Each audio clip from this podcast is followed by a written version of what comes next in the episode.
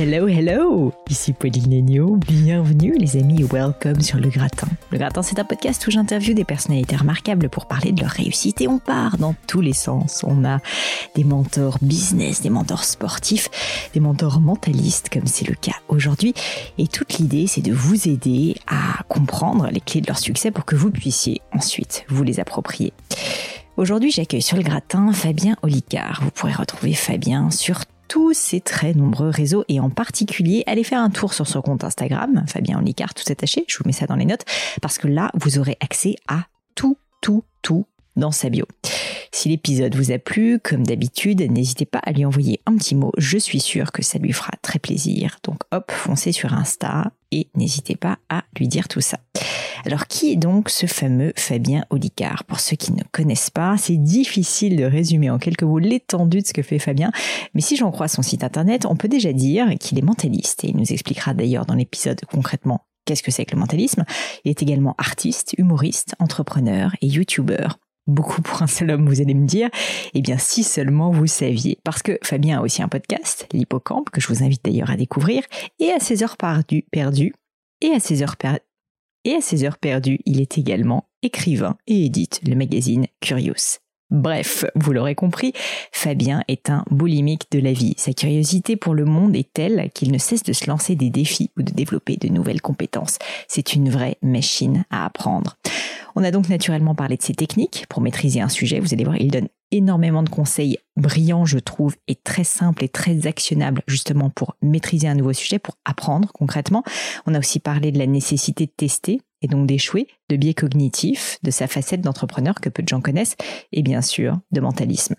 J'avais hâte de rencontrer Fabien et c'était la première fois qu'on se rencontrait pour ce rendez-vous, pour sa connaissance très fine des arcanes de notre cerveau, mais aussi juste parce que je le suis sur YouTube et parce que c'est un mec qui a l'air ultra frais, drôle et sympa. Et ben, je vous confirme que c'est vrai et je suis sûre que vous allez passer un très très bon moment. Mais je ne vous en dis pas plus et laisse place à cette conversation avec Fabien Olicard. Salut Fabien, je suis ravie de t'accueillir sur gratin. Bonjour, et moi je suis très content d'y être. Je gratine. on va gratiner ensemble, et alors surtout, en fait, je suis chamboulée mon cher Fabien, puisque j'avais préparé mon interview et tout. Et là, tu m'as sorti en l'espace de un quart d'heure tellement de nouveaux sujets que je suis perdue. Je devrais avoir dix pages de questions en plus. Donc, je ne sais pas si cette interview va pouvoir être contenue dans une heure.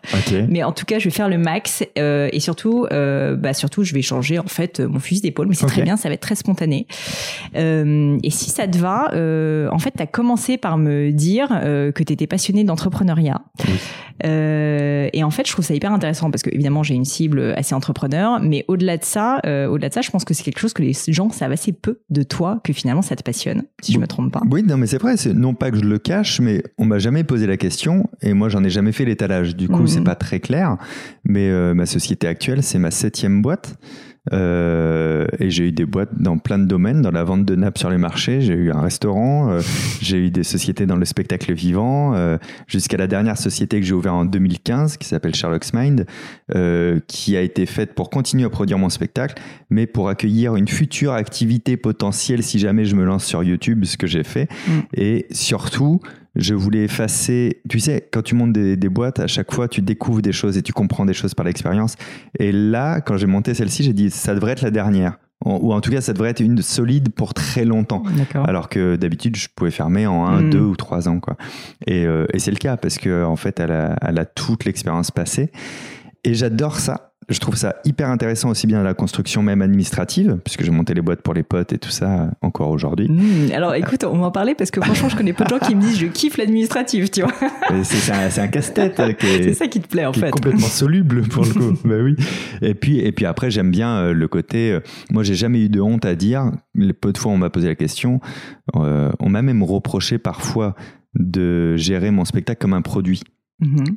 Et ma réponse immédiate, ça a toujours été, mais j'ai choisi d'être artiste, pas d'être pauvre. Donc pourquoi est-ce que je vais mal gérer ça? Pourquoi je vais pas m'inspirer de ce qu'ont font les grosses sociétés en essayant de comprendre ce qu'elles font pour le réappliquer à mon spectacle? Et c'est exactement ce que j'ai fait. Et... Puis si je ne peux pas t'interrompre, ça n'est qu'appliquer ce que tu fais au quotidien, c'est-à-dire comprendre la psychologie des gens euh, dans ton propre métier, quoi. Ben oui, et ce serait quand même bête de ne pas le faire, surtout quand on se rend compte que faire les bonnes choses et les bonnes strates mêlé à la sincérité, Mm. c'est assez exponentiel comme résultat. Et je l'ai vécu euh, plein de fois. Je l'ai vécu à la sortie de mon livre, où, euh, où clairement ça a été un lancement très réfléchi en termes de marketing, euh, etc. Mais ça n'a fonctionné que parce que c'était sincère.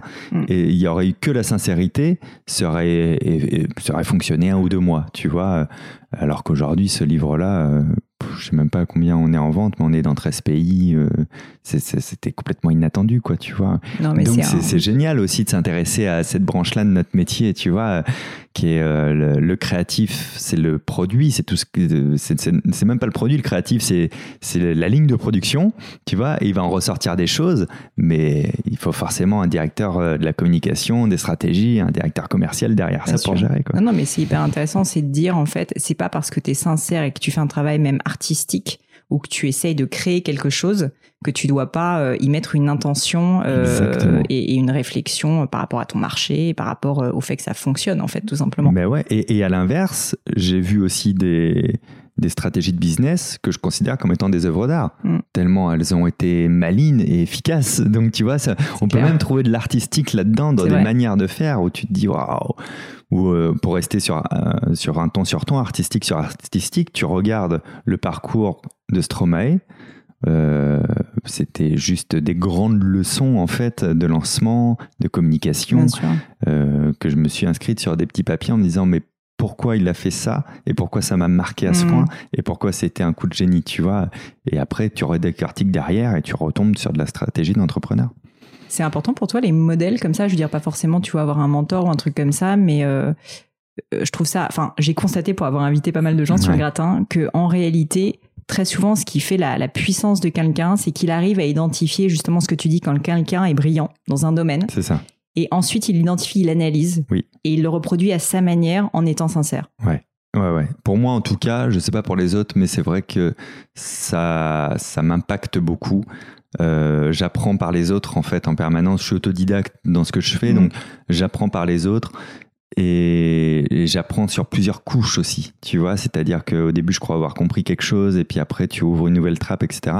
Et donc, une personne va jamais m'inspirer à 100%, Ouais. mais je vais trouver des choses qui résonnent et comme tu dis, les analyser et après les reformuler ou en tout cas m'en inspirer. euh, Et j'ai aussi des modèles de pourquoi ça n'a pas marché alors que ça aurait dû marcher Ça, lui. Intéressant. Donc j'ai des exemples concrets, j'en ai un que je vais pas citer euh, évidemment, mais où je me suis dit, cette personne-là, dans son domaine, aujourd'hui devrait avoir bouffé le marché. Et je le connais, cette personne personnellement, ainsi que ses équipes, et je me dis, mais comment ça se fait? Parce que je détecte 4-5 opportunités sur ces dix dernières années où ils auraient dû devenir des leaders. Et ils ne le sont pas devenus. Et là aussi, je trouve ça hyper intéressant de me dire, clair. il faut que je comprenne pourquoi ils n'ont pas transformé l'essai. Ça, c'est hyper important aussi de comprendre les succès, mais aussi les, les échecs ou les succès manqués. Euh, et ça, c'est qu'en observant les autres. Et du coup, tu peux observer qu'en aimant. Donc, en fait, il faut aimer ce que font les autres. Est-ce que tu pourrais me donner, parce que j'aime bien quand même euh, rentrer dans des détails un peu spécifiques avec le gratin, je pense que ça aide euh, beaucoup euh, ben, mes auditeurs en fait à, à vraiment comprendre. Est-ce que sans dévoiler quelque chose, mais euh, de, qui, qui ne serait pas dévoilable, tu aurais un exemple concret, soit justement de quelque chose que tu as analysé comme ben, en fait une raison d'échec, ou à l'inverse une raison de succès dans peu importe quel domaine à la rigueur, et que du coup tu t'es approprié et comment tu t'es approprié? Bah, euh, J'ai un de mes meilleurs amis qui s'appelle Julien Loza, qui travaille dans le mentalisme aussi. Euh, je le trouve brillant plus que moi, tu vois, dans le, dans, dans le domaine. Mm. Parce que c'est une bibliothèque en plus sur pattes. Il a toute l'historique en tête et du coup, il a plus de données pour créer. Et, euh, et quand, quand il a commencé à jouer à Paris à l'époque, je comprenais pas que lui, par exemple, il bascule pas plus vite et plus rapidement au-dessus de moi. Donc, j'ai analysé sa stratégie, etc., pour comprendre. Et en fait, il y avait un problème euh, d'alignement. C'est-à-dire qu'il n'y avait pas de plan à plus un an, ou plus deux ans, ou plus trois ans. Il n'y avait pas de goal autre Mhm. que de faire le métier au mieux et espérer avoir aussi la bonne rencontre.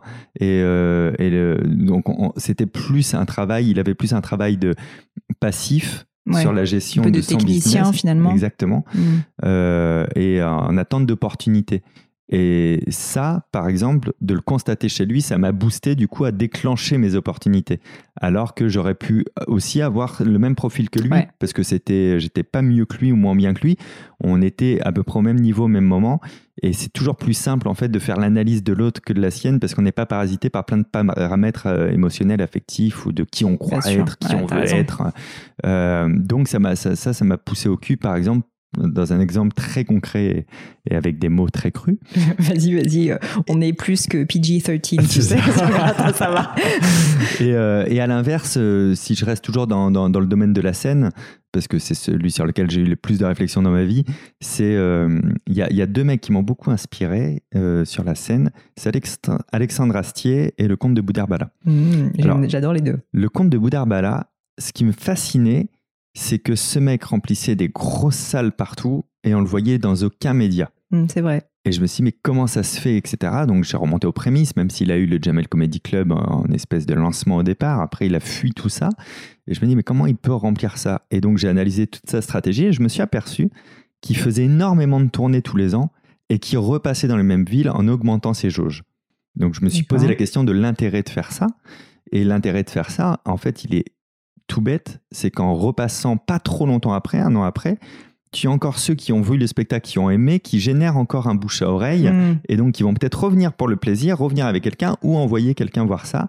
Les médias aussi sur place ont pu constater un succès, donc c'est très intéressant parce que ça crée un, un, public solide. C'est pas un colosse au pied d'argile, hmm, hmm, c'est un, public du vrai bouche à moi je l'ai vu euh, dans un 200 places, euh, c'était formidable depuis ses débuts, il passait chez nous, nanana, tu vois. Et, et, du coup, je me suis dit, mais en fait, il a raison, il faut appliquer ça. Et donc, je suis en tournée depuis 10 ans.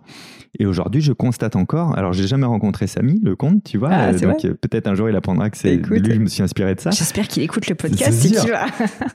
mais, euh, mais un exemple très concret, à Lyon, sur un an, la première fois, j'ai joué dans un 50 places qui s'appelle le Rideau Rouge, ou un peu plus 80. Quatre mois après, du coup, j'allais en programmation à l'espace Gerson, c'est 110 places, j'y ai joué 15 jours.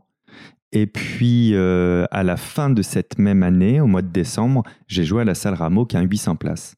Et c'est grâce à l'analyse de ce que faisait le comte de Boudherbala que je me suis dit c'est possible de faire un 800 places à la salle à Lyon alors que j'ai jamais joué là-bas. Mmh. Il suffit de travailler correctement la ville, palier par palier, en prenant son temps, etc. Ça, c'est pour la partie, tu vois, tournée où je me suis inspiré lui à 100%. Franchement, c'est une leçon de, de, de, bon sens, en fait. Bah oui, complètement. Mais, que j'adore. Hein, mais bien sûr, hein. mais en fait, c'est génial de le rappeler parce que si tu veux, tout le monde est persuadé que l'entrepreneuriat, réussir, etc., c'est euh, faire des choses hyper compliquées et tout. Non, en fait, déjà. C'est poser les briques. Et après, c'est sûr que quelqu'un qui regarde de loin, il va retenir que, tiens, Olicard à Lyon, il a fait le 800 places, le 1002 le 2000 mais parce que le reste est moins visible, mais c'est ça, c'est le ciment de départ. Sans ça, il n'y a pas le reste.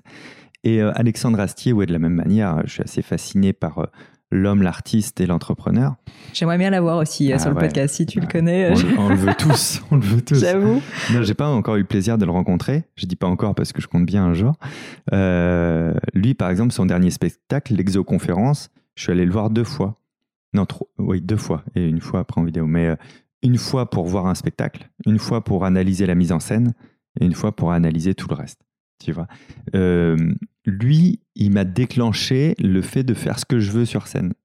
C'est-à-dire que je suis passionné de plein de choses, de science, de mentalisme, de cerveau, de trucs euh, qui sont chiants au possible à lire sur le papier. Euh, surtout que moi, je me tarde quand même d'être dans le milieu humour depuis le départ, tu vois. Et, et en voyant que lui pouvait créer des choses qui sont pédagogiques, intéressantes et très drôles, je me suis dit, mais en fait, c'est possible, on n'est pas obligé d'aller chercher un rire toutes les 10 secondes. Dans le spectacle d'Alexandre Astier, tu mhm. rigoles pas toutes les 10 secondes. C'est pas du tout du stand-up euh, tradit, quoi. Euh, par contre, en sortant de la salle, je peux te dire, j'avais les oreilles grandes ouvertes et j'entendais des gens, putain, j'ai jamais autant ri. Et en fait, c'est, non, ils ont jamais autant souri, mais ils ont eu l'impression d'avoir ri mhm. tout le long. Et je me suis dit, ok, grâce à lui, je peux me dire, je peux me détacher du rire je ne suis pas obligé d'avoir une montre bling bling pour faire voir que je suis riche. Je suis pas obligé d'avoir un spectacle où on rigole toutes les 10 secondes pour dire que c'est un spectacle d'humour. Et si tu regardes toute sa carrière et toutes ses interviews, tu te dis pas ce mec, c'est un mec, euh, c'est un humoriste. Tu te dis jamais ça. Mais pourtant, tu sais qu'il est drôle. Et tu sais que tu vas toujours avoir la, pêche et la hmm. banane. Et je trouve que c'est une stratégie si on l'extrapole entrepreneurial, qui est très forte en fait, de se dire, il n'a pas besoin de montrer sa force dans un domaine, puisqu'on le sait déjà et on l'admet. Et le fait de ne pas la montrer démontre cette force-là. Tu vois ce que je veux dire? Il ne cherche pas à te vendre ça. Et, euh, et puis après, sa manière de communiquer aussi, je le trouvais très très intéressante. Euh, quand j'ai commencé à faire beaucoup de médias, je me suis aussi inspiré de lui, de comment tu solidifies, comment tu peux répondre à des questions qui te piègent. Est-ce que tu es obligé de répondre à toutes les questions? C'est lui, sans le savoir, qui m'a appris ça dans tous les domaines de ce que je fais. Euh, je vais te donner un exemple très concret, mais qui, a, fini de me débloquer. C'est peut-être ma dernière leçon d'Astier que, que, j'ai retenue. Euh, on lui a posé la question de mariage pour tous. Est-ce qu'il était pour ou contre et qu'est-ce qu'il en pensait? Et sa réponse, il commence à dire Je m'en fous complètement. Et on sent qu'il y a un petit malaise par rapport à cette réponse. Et fait Ah non, mais je m'explique, en fait, comme je ne suis pas homosexuel, je ne suis pas concerné. Et je ne peux pas prendre un avis sur quelque chose qui ne me touche pas personnellement. Donc je fais confiance aux personnes que ça touche personnellement, à savoir les homosexuels, pour mieux savoir que moi s'ils ont besoin de se marier ou hmm. pas entre eux. Et j'ai trouvé ça magnifique. Je me suis c'est une manière de répondre sans répondre, mais en expliquant pourquoi la question est idiote sans le dire, tu vois. Exactement, ouais. Et Ce que j'allais euh, dire, en fait, euh, c'est une manière quand même d'être sacrément euh, ironique quand même vis-à-vis du journaliste qui te pose la question, quoi. Exactement. Mais tout en restant respectueux quand même. Tu es très respectueux et tu et tu vas vraiment dans la philosophie du sujet quand même. Et ben tu vois, ça cette leçon, elle me sert même aussi en tant qu'entrepreneur sur des discussions avec des investisseurs ou avec un banquier ou avec qui tu veux tu as aussi ces questions un peu gênantes en fait. Et ça m'a beaucoup plus servi là-dedans, dans le, dans, le, dans le pro privé, que en fait euh, quand j'ai un micro mmh. dans la main, tu vois. Donc ça aussi, c'était assez inspirant de pouvoir le, voir sa manière de communiquer et de créer sa légende en même temps, qui est encore un autre point, mais euh, il est légendaire et on ne devient pas légendaire par hasard, tu vois. Donc il faut savoir pourquoi et, et, euh, et la parcimonie aussi de ce qu'il donne, alors que tu le sens très généreux. Euh, elle participe à ça et, c'est lui qui m'a fait comprendre un truc que j'utilise pour moi. il n'a jamais dit ces mots, mais c'est mon interprétation. Ce, mec est accessible mais pas disponible. Mm. Et ça s'arrête là. Et si tu es accessible et pas disponible, ben en fait, tu es légendaire aussi. Tu vois Parce que c'est pas, c'est pas, je suis persuadé, en tout cas, il renvoie pas l'image du mec qui dirait non, non, rien ne m'intéresse. Mm, Tout mm. l'intéresse, mais il n'a pas le temps passionnant, évidemment. L'autre truc que je constate quand même, euh, enfin en tout cas ce que ça m'évoque, euh, c'est quelque chose, je trouve que, que, que tu fais aussi très bien, c'est qu'il a réussi du coup à vraiment assumer ses différences et, à même en faire une force. Exact. Et toi, euh, pour avoir du coup beaucoup consommé tes contenus, beaucoup regardé, ce que je trouve euh, vraiment très différent, et j'imagine, tu vas me dire si c'est une des raisons pour lesquelles aussi tu as réussi à autant émerger, c'est que le, le, le paradoxe en fait, c'est de parler de sujets finalement complexes intellectuel, mais d'y mettre cette touche d'humour qui correspond à ta personnalité d'après ce que je comprends, et donc c'est que tu es quand même aligné. Donc tu es aligné, mais en même temps tu rajoutes la couche par-dessus qui est tu arrives à montrer que tu as une vraie différence. Tu es unique mm. finalement à proposer ça. Enfin, peut-être que maintenant il y a des gens qui te copient, tu vois, mais je veux dire, à la base, quand même, c'est plutôt pas fréquent. C'est euh, finalement ton point de différenciation, quoi. Et ça, est-ce que c'était quelque chose euh, qui était conscient pour toi? Ou est-ce que bah, tu as mis du temps à assumer euh, justement ce côté, ben en fait, je vais quand même avoir de l'humour et parler de choses intelligentes d'une certaine manière? Enfin, comment est-ce que ça s'est fait, tu vois, d'arriver finalement à cette plateforme de marque de Fabien Licard qui est bah, de vulgariser la science avec humour? Euh, il y, a eu plusieurs étapes. Au tout début, je voulais pas être drôle. Et en fait, c'est ma forme naturelle d'expression. Et du coup, je disais des Et pourquoi tu voulais pas être drôle? Bah, en fait, c'était pas une envie, tu vois, euh, particulière. C'est pas que je voulais, je me mettais pas en contre, mais c'était pas un but, tu vois. Et en fait, je me suis aperçu dans mes premières conférences il y a quelques années, avant d'être vraiment sur scène en tant qu'artiste, que tout euh, je peux pas m'empêcher de faire rire. Si je voyais une perte de rythme, je faisais une blague, c'était mm. trop naturel. Donc, je me suis dit, jette-toi dans le courant plutôt que d'essayer de construire un barrage euh, avec des bouts de carton. Quoi. Mm. et, ça m'a convenu. Sauf qu'après, je suis tombé sur le pendant inverse, effectivement, qui était d'aller dans les théâtres d'humour et quand dans un théâtre d'humour, tu pitches ton truc pour la première fois dans les petits théâtres, etc., euh, et qu'on dit, bon, attends, j'arrive pas à me projeter parce que le mentaliste, personne ne savait ce que c'était. Encore aujourd'hui, on connaît le nom, mais on sait toujours pas ce que c'est. Tu vois, Je vais te demander, t'inquiète pas la définition. mais, euh, mais on dit, concrètement, tu fais quoi Alors, moi, j'étais là, bah, tu vois, par exemple, les décimales de pi, tu vois, ça va jusqu'à l'infini. Et donc, moi, j'ai un sketch là-dessus où je les récite de mémoire et tout. Et les, les, gens devenaient blancs, livides. C'est clair, genre la peur, panique, en se disant, mais qu'est-ce qu'il va nous faire Mais pas du tout, on ne veut pas ça. L'échec. c'est clair.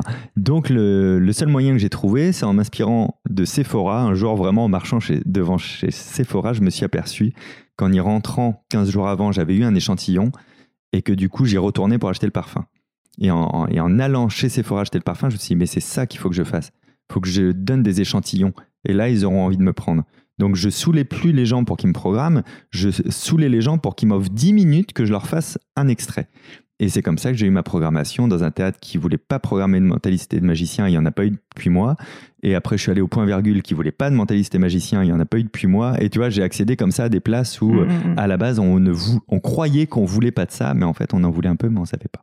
Dans ce que tu dis, ce que je constate, et j'ai l'impression que c'est le cas aussi euh, dans d'autres choses que tu as dites précédemment, que tu arrives à faire des ponts entre des sujets qui n'ont strictement rien à voir. C'est-à-dire, là, tu me parles d'échantillons euh, de chez Sephora franchement, pour se dire euh, qu'il y a un lien avec euh, finalement ben, faire des échantillons de comédie, ce que en fait est, brillant, mais c'est en fait une gymnastique de pensée quand même particulière. Et je trouve ça très fort. Ça me rappelle en poésie, tu sais, il y a des figures de style dans lesquelles comme ça justement tu, tu passes en fait euh, bah, d'une idée à une autre par un pont. Comment euh, c'est quelque chose que tu cultives euh, C'est quelque chose qui est naturel euh, C'est peut-être une question un peu stupide que je veux dire, mais en fait, je suis étonnée en fait et du coup, je suis intéressée et j'aimerais bien réussir à faire la même chose. Donc, en gros, comment tu fais? Alors, il y a une toute petite partie naturelle au départ parce que j'ai une pensée en arborescence. Alors aujourd'hui, tout le monde a une pensée en arborescence et tout le monde est au potentiel, mais de base, j'ai une vraie pensée en arborescence, c'est-à-dire c'est autant un problème qu'un avantage. Euh, c'est-à-dire que si j'ai une idée, je vais avoir toutes les ramifications, même les plus inutiles, qui me viennent en simultané, hmm. et il faut que j'éjecte tout ça et on met en place, et ça, ça peut faire serrer mon équipe qui en a marre de moi dans ces moments-là, tu vois. Mais par contre, ça me permet aussi de voir, d'identifier voilà ce, ce, genre de choses. Et si tu mets ça en parallèle du fait que je suis assez désincarné, je me considère assez peu en tant qu'être humain. Je, euh, Qu'est-ce que tu veux dire désincarné? Désincarné, j'oublie que j'ai un corps, j'oublie que j'existe physiquement parlant, tu vois. Euh, ce qui fait que ce que je peux produire moi sur scène, je ne pense jamais à moi qui vais sur scène je vois le spectacle comme un produit à ce moment-là, tu vois, qu'il faut faire le mieux possible. Et donc, je, crois que j'ai moins de mal à faire le pont entre Sephora, du coup, et mon spectacle, puisque mon spectacle étant un produit hmm. qui se livre, tu vois, et qui doit avoir, euh, de la même manière, je veux qu'un spectateur, euh, je dis pas j'ai envie qu'il soit bien accueilli, je dis j'ai vraiment qu'il ait la meilleure expérience utilisateur du moment où il achète le hmm. billet au moment où il rentre chez lui, tu vois. Donc, j'ai les mêmes parallèles, du coup, qui se font, mais un peu automatiquement. Et la chose que j'ai travaillée, donc qui peut t'intéresser, c'est en écrivant des choses pour faire rire. Euh, j'ai une méthode de travail qui m'a été soufflée dans l'oreille un jour par Verino, un humoriste, euh, à qui on a fait plein plein de choses. Je ne sais pas s'il se sert d'ailleurs ou pas de ça encore aujourd'hui. Tu sais, des fois, tu donnes un conseil à quelqu'un et puis dix ans après, il te dit c'est ton conseil qui m'a débloqué. Tu dis mais quel conseil De quoi j'ai été parlé?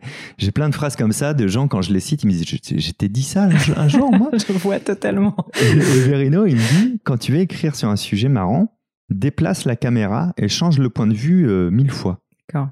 Et, euh, et en fait, en gros, c'est-à-dire que si tu, euh, si tu, lui, il a écrit un super sketch sur les boîtes de médicaments et euh, avec le fait, par exemple, que la notice, c'est toujours relou, elle est toujours du bon côté, etc. Il a changé la caméra pour devenir la notice. Et du coup, la notice, c'est une mission d'être toujours du mauvais côté. Donc, elle bouge dans la boîte quand elle sent qu'elle est ouverte, etc. Et puis après, il change la caméra pour voir du point de vue de la boîte. Il change la caméra en dézoomant pour voir la personne qui a la boîte dans les mains. Et il, dézoome comme ça de plein de manières.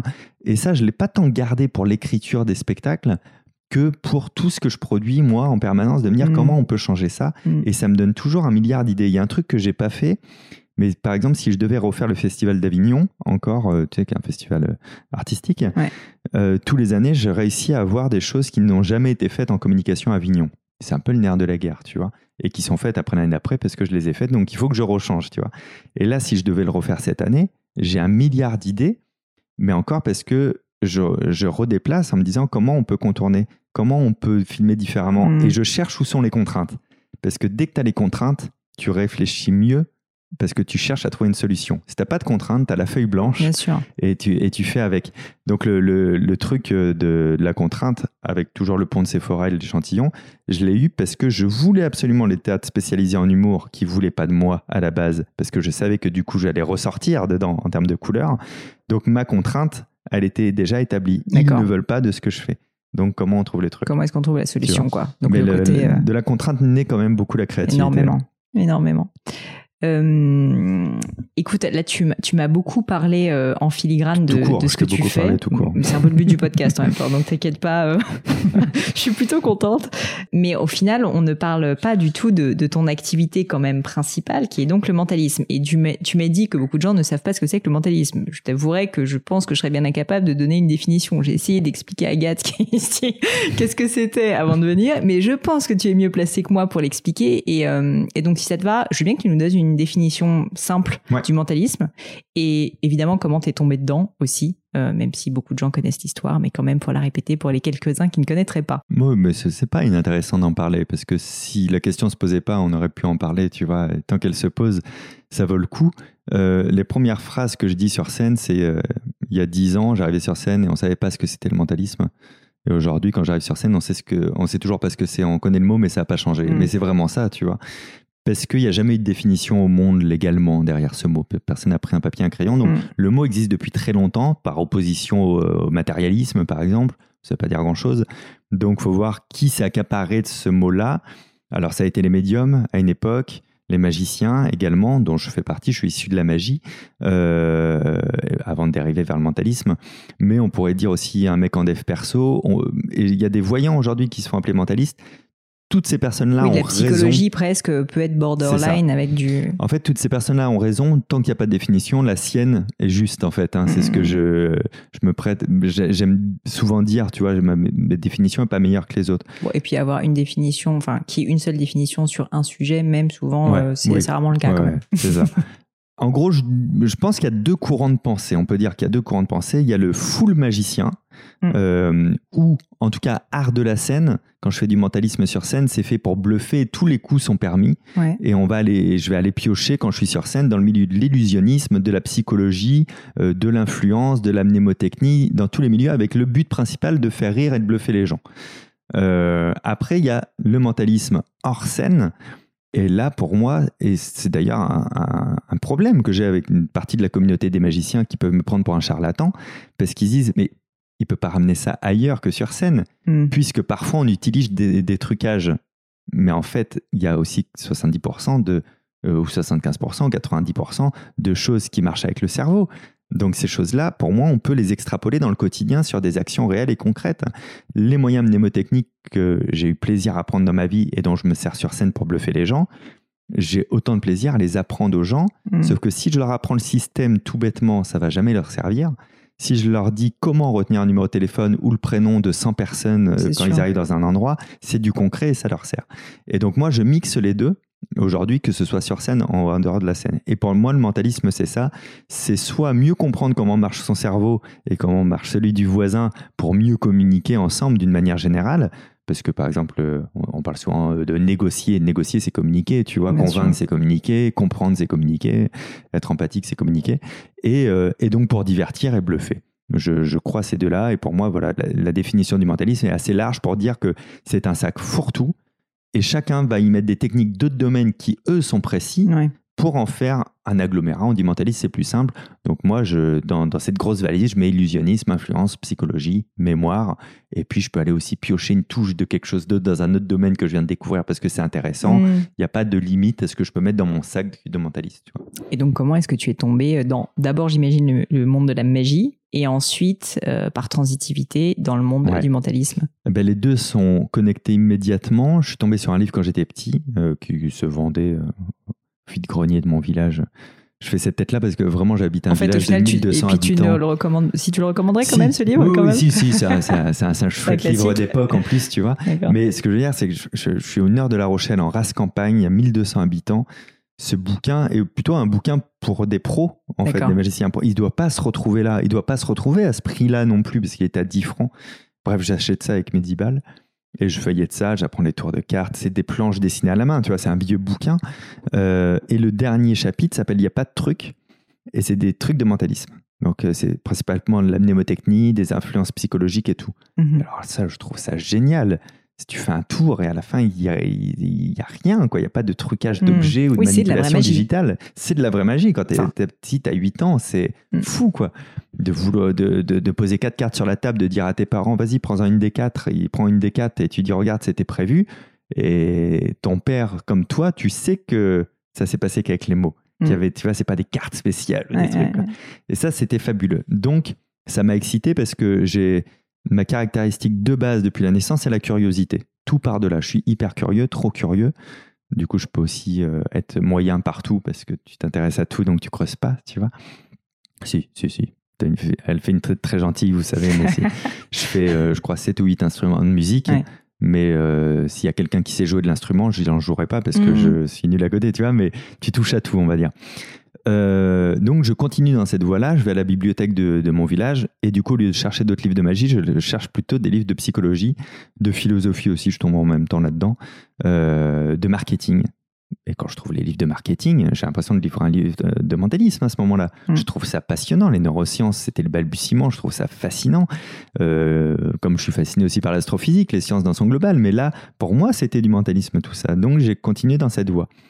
À la question pourquoi ça plus qu'autre chose, là la réponse elle est simple. Quand tu es petit, je crois que tout se présente à toi. Tu sais, le sport, le dessin, le... t'as tout. Et en fait, après, il y a un truc qui résonne. Et ça, tu sais pas pourquoi. Mais moi, c'est ça qui a résonné. Et j'en avais pas du tout pour volonté d'en faire un métier au départ, tu vois. Ça, c'était censé être la passion de toute une vie, quoi. Et quand on me dit aujourd'hui comment tu te fais pour mettre à jour, tu dois lire des articles en permanence, des Mhm. machins et tout ça, mais c'est pas une corvée. Oui, t'es C'est curieux, une donc en passion fait, de base, j'adore ça. Et Mais c'est Et- intéressant parce qu'en fait, tu ne voulais pas en faire un métier. Une question que je pose souvent sur le podcast, c'est qu'est-ce que tu voulais faire euh, quand tu étais petit? Et en fait, je n'allais pas te la poser parce que je me disais, euh, tu vas évidemment me dire euh, magicien. Eh ouais, pas du tout. Ça, ça vient beaucoup plus tard. Le vrai métier que je veux faire durant très longtemps quand je suis petit, c'est informaticien. Je suis fasciné par l'informatique au balbutiement euh, de l'ordinateur familial, on va dire. J'adore ça au point. Alors, je viens d'une famille. Ce qui est assez rare quand même parce que Ouais. si je me trompe pas, t'es de 82, c'est ça? 82, ouais, ouais. Donc moi je suis de 83, donc je vois bien à l'époque il y avait trois pauvres Atari qui se Ah, battaient en ouais, duel, c'était quand même pas. euh, Et moi, je suis fasciné vraiment par ça, mais quand je te dis fasciné, c'est une obsession, quoi, tu vois. Et euh, famille hyper, hyper, hyper modeste, euh, donc pas du tout les moyens de s'acheter un ordinateur, tu Mm. vois. On, on manque de rien, mais on peut pas euh, imaginer le superflu comme ça. Et euh, du coup, pour mon anniversaire, je demande à ma mère qu'elle m'abonne à un magazine d'informatique qui t'explique tous les tricks euh, sur les ordis, etc. Et donc, durant un an, ça, plus la bibliothèque, plus des prêts de livres, je, me, je sais me servir d'un ordinateur, je sais programmer en visual, euh, en basique et en C++, Mm. mais j'ai jamais touché un ordi de ma vie. Et, et je, et du coup, je passe une annonce dans mon village à la boulangerie, tu sais, là, le C'est trop classique, drôle. en disant je donne cours d'informatique. Et du C'est coup, énorme. la première Attends, mais t'avais quel âge? J'avais, euh, bah, je dois avoir 12 ans à ce moment-là, 13 ans. Incroyable. Tu vois Et le, le premier ordi que je touche de ma vie, c'est une anecdote, je crois que j'ai jamais raconté en public, c'est pour donner un cours d'informatique et dépanner d'ailleurs un ordi euh, à l'adjoint au maire de mon village. En, en me faisant payer quoi en espèces quoi, comme un gamin mais, euh, mais je lui solutionne et je lui donne un cours mais c'est la première fois que je touche un ordi de C'est littéralement la première la fois que tu première touches. C'est la- tellement drôle. et ça, c'est. et, euh, et voilà, j'adore ça. Et du coup, pour moi, c'est obligé. Je Mm. ferai dans l'informatique mon métier, quoi. J'aime trop ça. Euh, J'économise et je travaille euh, en dehors des cours euh, dans le bistrot de mon village de manière complètement illégale, mais je peux le dire parce qu'elle a pris sa retraite depuis, alors pas de problème. Euh, pour économiser de la- des sous, des sous, des sous. Euh, et je crois que c'est en quatrième, du coup, que mes parents, me voyant faire ça, me mettent un petit peu au bout et je peux acheter mon premier ordi moi-même. Et je suis en quatrième, fin de quatrième. Et, et je continue, toujours en pensant que je vais faire de l'informatique mon métier. Et, euh, et ça se fait pas pour plein de raisons.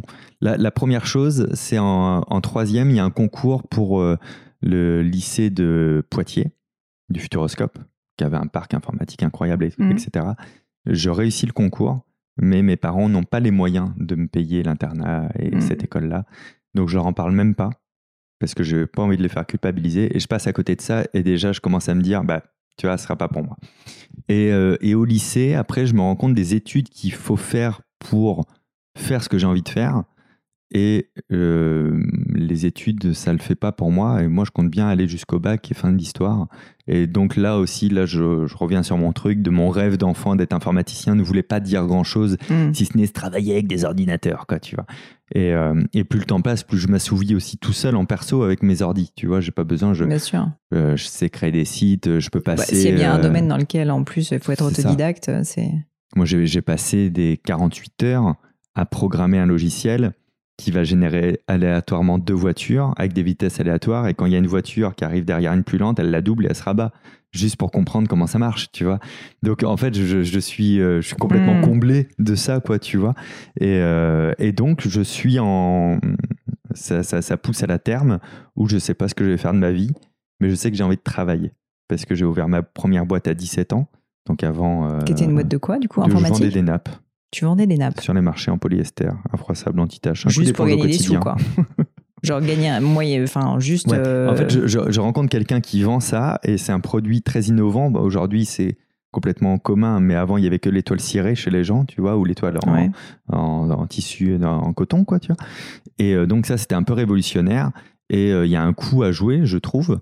Euh, et du coup, ben, je me mets dans ce business-là en me disant, mais moi, je peux aller déballer euh, au marché dans l'île de Ré, au marché de Rochefort, de Châtelaillon. Et puis, je me rends compte que ça va être l'été. Donc, je peux peut-être dealer un truc avec les campings pour faire un déballage chez eux la journée. Et, tu vois, et en fait, je me lance là-dedans en prenant une patente de juillet à août, alors que je travaille de juin à octobre, tu vois.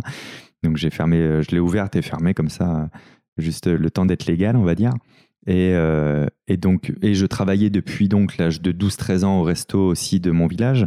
Donc en fait, tout ça cumulé, ça m'a donné aussi le goût de gagner mon propre argent mm. et de comprendre aussi un truc incroyable que tes efforts euh, peuvent multiplier l'argent. Tu vois? C'est-à-dire que euh, tu peux, par exemple, le resto, au départ, moi je suis engagé pour faire la vaisselle et donner du pain. Et en fait, je regarde comment la barmaid, elle fait tous les cocktails, les machins, une moresque, un truc, c'est- du petit bar de quartier. hein. Et, euh, et du coup, en apprenant tout ça, je vais voir l'atelière en lui disant René, je veux passer au bar. Elle me fait non, mais t'es trop jeune et puis que tu connais pas les trucs. Et du coup, j'ai dit bah, dis-moi un truc et si je sais le faire, tu me fais Mhm. un essai au bar. Et je sais plus ce qu'elle me sort, mais tu vois, peut-être fais-moi une moresque et deux perroquets, et tac, tac, tac, et tu fais les trucs. Et ah oui, si je me souviens, elle m'avait dit un fond de culotte. Et ça, c'est la, la question piège. Qu'est-ce qu'un fond de culotte, mesdames et messieurs? Je vous le dis tout de suite. Eh ben, c'est de la suze et du cassis, Très bien, parce que ça suce cassis, un fond de culotte. Petit bar de quartier, j'ai dit. très bien. Mais donc, tu vois, c'est l'effort d'apprentissage, alors qu'on me l'avait pas encore Mhm. demandé. Je me suis dit, si je sais travailler comme un barmaid, elle est obligée de me prendre. Et c'est ce que je reproduis partout dans ma vie. Je- J'essaie toujours de travailler comme là où j'espère être un jour. Et c'est ce qui t'y emmène. Ouais, tu tu crées ton propre Ouais. chemin, quoi, Ouais, finalement. complètement. Ce que je constate quand même, c'est que tout à l'heure, tu me disais oui, euh, je suis curieux, et du coup, quand on est curieux, on n'est jamais euh, profondément, euh, voilà, calé sur quoi que ce soit. J'ai quand même l'impression qu'au fond, ta compétence principale, si je t'écoute, c'est de réussir à être très très bon apprenant. C'est-à-dire que tu es quelqu'un qui a Mm. une capacité bon, d'analyse, mais d'apprentissage qui est démente. Alors, euh, au niveau mémoire, etc., mais aussi finalement, euh, là, tu vois, de ce que tu me dis, bah, finalement, t'apprends la magie, t'apprends le mentalisme, t'apprends l'entrepreneuriat tout seul. Enfin, sincèrement, c'est presque euh, ton super pouvoir, quoi.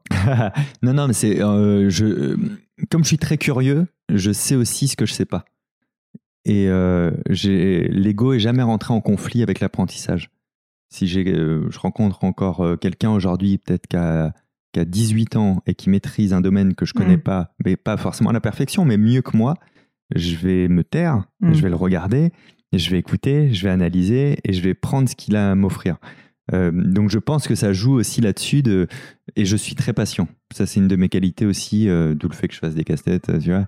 Mais je suis vraiment patient, je, je suis pas pressé. Euh, donc je peux prendre aussi le temps d'apprendre des choses, tu vois. On parlait tout à l'heure que je fais un podcast aussi pour rigoler, l'hippocampe. Euh, T'imagines que j'ai fait les premiers trucs de ce podcast il y a un an et demi, deux ans. Mm. Tu vois, je suis pas pressé. Là aujourd'hui, je le fais euh, quasiment quotidiennement. Je suis pas frustré de, de qu'il soit très euh, Encore au démarrage. euh, ouais. ouais, au démarrage, là où mes autres réseaux sont forts et que je pourrais me dire, bah, si j'en parle là, ça va ramener du monde. Je m'en fous, j'ai envie d'apprendre encore ce que Mhm. c'est le podcast. J'ai encore envie de comprendre tout ce que j'ai à comprendre. Quand, quand je te vois te déplacer là avec ton kit, je regarde, je dis, ah, c'est hyper intéressant parce que tu as vu, moi, c'est une usine à gaz, euh, mon truc pour le podcast. Non, moi, tu je- vois moi, mon côté entrepreneur fait que j'aime bien être assez lean en général Bah dans ce que ouais, je fais. ouais. Mm. Ouais, oui, oui. Mais tu vois, ça, je l'ai pour le spectacle, par exemple, de, de, de petites valises et gros spectacles, quoi, tu vois. Et, euh, et je me dis, oui, il faut le réattribuer là aussi au podcast. Et, euh, elle est hyper flex, hyper mobile euh, grâce à Mm. ça. Donc, euh, donc voilà, c'est curiosité, la patience et le fait de ne pas être parasité par l'ego de si je sais pas, je sais pas. Et, et j'ai su très tôt dans ma vie euh, à quel point j'avais des cadeaux quand je disais je sais pas, excuse-moi, je sais pas de quoi Mm. tu parles. Excuse-moi, j'ai pas compris ça. À quel point j'avais des cadeaux quand je, disais je ne sais pas. Bah je pense qu'il faut bien le retenir, ça. Ouais, c'est fou. Et euh, j'ai été initié à l'âge de 5 ans par un vieux monsieur, c'était mon voisin, ça fait vraiment Harry Potter. et euh, je ne sais pas s'il avait pas d'enfants ou pas de petits-enfants, mais je crois qu'il avait une carence euh, de, de, de, transmission et mmh. d'affection avec les enfants. Et bref, il m'a appris à jouer aux échecs à 5 ans.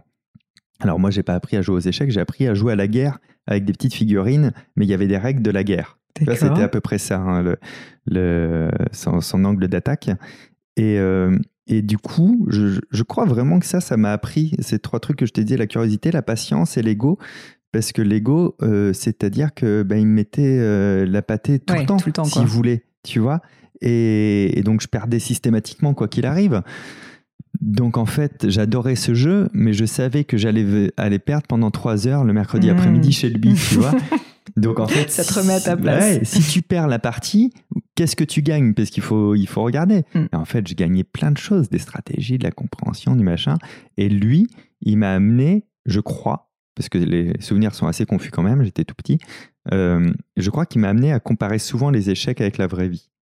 Et, euh, mais dans un truc sain, tu vois, de sur l'équilibre des forces, sur plein de choses comme ça. Et, ça a dû me marquer un peu dans l'ADN, tu vois, plus profondément que la mémoire, ça a dû s'ancrer aussi dans des réflexes de pensée. Mm, mm, mm. J'ai lu une phrase, alors on lit beaucoup de choses fausses hein, sur Internet, mais j'ai lu une phrase qui m'a marqué et je voulais, euh, je voulais te la dire. Je, je, te la... je les vois pas là, mais peut-être cachés sous ton t-shirt. Euh, tu dis, je crois, seuls ceux qui continuent d'essayer réussiront. Oui. Je voulais te demander ce que tu veux dire par là et peut-être si tu as des exemples justement, euh, des exemples parlants qui corroborent, si tu veux, cette, cette conviction profonde à laquelle je crois aussi. Mais du coup, j'aimerais bien avoir tes mots dessus. Oui, donc j'ai un rapport à l'échec qui est très particulier aussi, n'est pas rare, mais euh, euh, c'est-à-dire que l'échec, pour moi, est lié. C'est attends, je vais être plus clair que ça. L'échec, pour moi, c'est l'un des deux côtés d'une médaille. Et de l'autre côté de cette médaille, il y a l'apprentissage. Et mm. ça, c'est notre don en tant qu'être humain. Les grands singes de la catégorie être humain, on, a un cadeau absolu, mm. c'est l'apprentissage. Et il va de pair avec l'échec. Euh, une araignée, elle peut pas échouer à tisser sa toile. Elle va la tisser. Elle mm. sait le faire.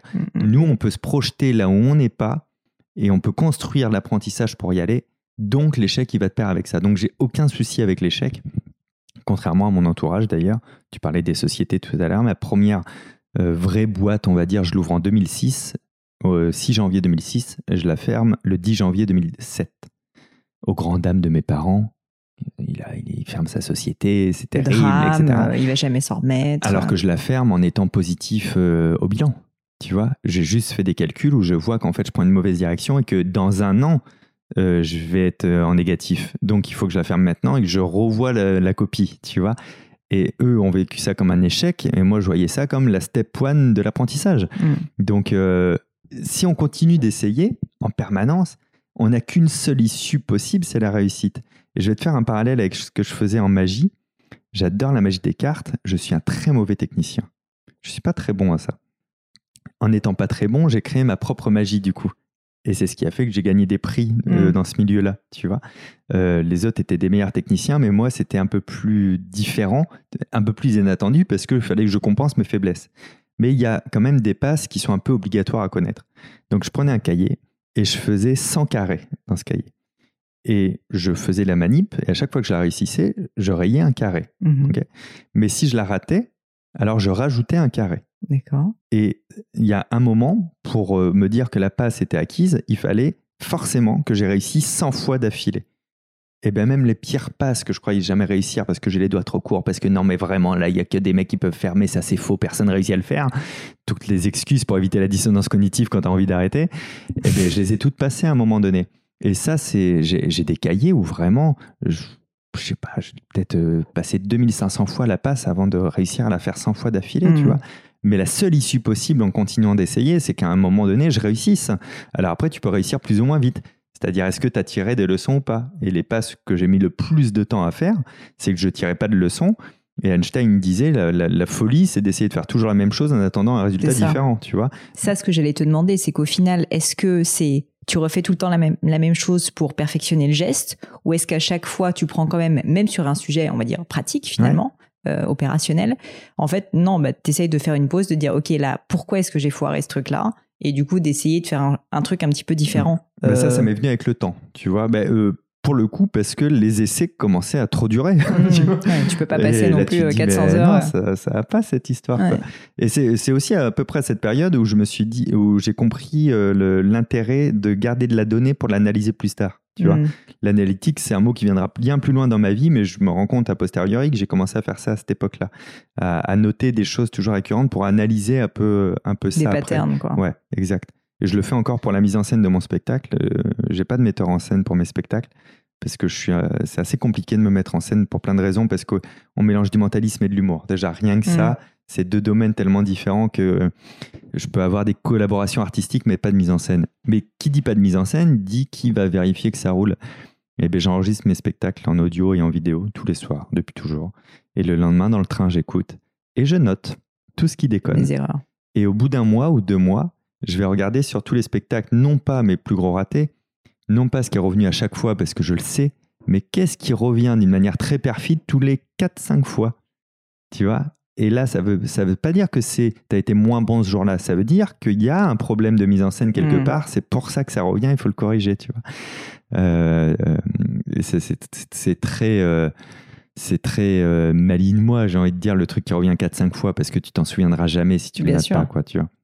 Donc, tout ça pour revenir vraiment au sens de ta question, j'ai compris, oui, à peu près à cette période-là dans la magie, qu'il fallait essayer de faire des petites variations, des petites modifications, ou effectivement s'arrêter et de dire qu'est-ce qui va pas. Mais oui, essayer, essayer, réessayer, et la seule issue possible, c'est de réussir. Et du coup, après, j'ai euh, opté un peu pour le système américain qui est euh, rate vite. Rate vite et souvent. Rate vite, ah, d'accord, j'avais pas entendu. rate le plus vite possible, en fait. Mm. N'attends pas pour rater, en fait. C'est ça. Euh, si je, et du coup, prends un risque. Et prends un risque. Mais c'est ça. J'ai euh, euh, avant même de conscientiser ça, tu sais, quand j'écrivais mon premier show, j'allais dans les dans les, les scènes ouvertes à Paris, les cafés-théâtres, et je montais avec des numéros nuls. J'avais écrit la base du numéro dans la journée et je, je fais ça encore aujourd'hui. Hein, et prends, prends un bain de foule, foule au feu et vois ce qui reste, qu'est-ce qui a pas brûlé, qu'est-ce qui a brûlé. Et tu sais tout de suite, quoi. C'est un gain de temps qui est inestimable. Mmh. Le risque permet ça. Et il faut pas en avoir peur du tout, du tout, du tout. On ne vous jugera pas là-dessus.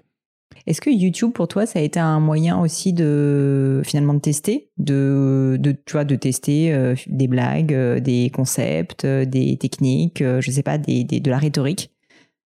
YouTube c'était plus complexe parce que j'avais pas de public. C'est la première fois que je parle sans public.